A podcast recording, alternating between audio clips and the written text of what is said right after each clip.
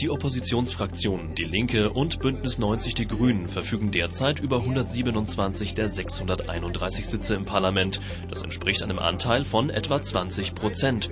Eine besondere Situation im Bundestag.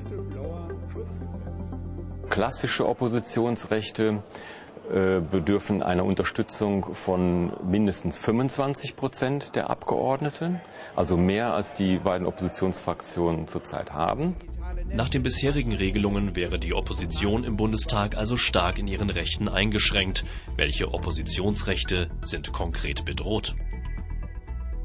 Da kann man als Beispiel nennen ähm, das Recht auf Einsetzung eines Untersuchungsausschusses, das Recht auf Beantragung einer Sondersitzung des Bundestages, das Recht auf Einsetzung einer Enquete-Kommission, das Verlangen auf Durchführung einer öffentlichen Anhörung im Ausschuss oder auch verschiedene Mitwirkungsrechte im Rahmen der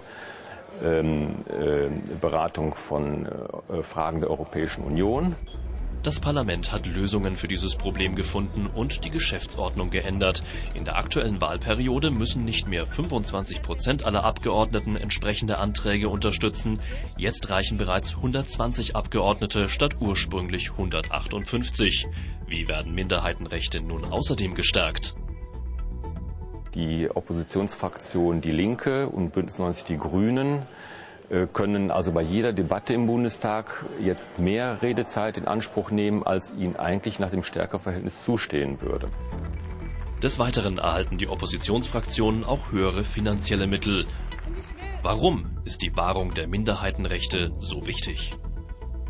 Man sieht natürlich, dass es wichtig ist, dass äh, eine effektive Regierungskontrolle stattfindet, dass die äh, Einsetzung eines Untersuchungsausschusses ein klassisches, scharfes Schwert der Opposition auch immer ist und dieses soll auch alt erhalten bleiben.